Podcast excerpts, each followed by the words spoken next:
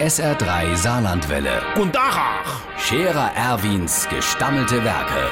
wo wir gerade beißen, pass mal auf. Erwin, einen Moment noch. Iverichens Irmsche, der Wachnerkurt ist so ganz nervös. Ein wie der Zeitumstellung am nächsten Wochenende. Ein, Der ist ja noch traumatisiert von voriges Jahr. Da war der ja völlig neben der Spur. Da ist der sonntags hinterher herumgelaufen wie Falschgeld. Völlig orientierungslos war der. Ah Ja, äh, pass auf.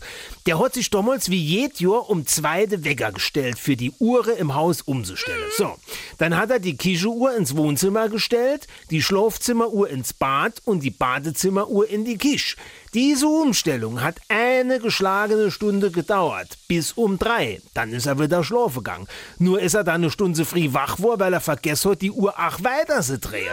Richtig durcheinander, aber ist er erst war, wie er seine Sanduhr umstellen wollte. Da hat er nicht gewusst, ob er jetzt muss Sand rausholen oder mehr Sand in Nin machen.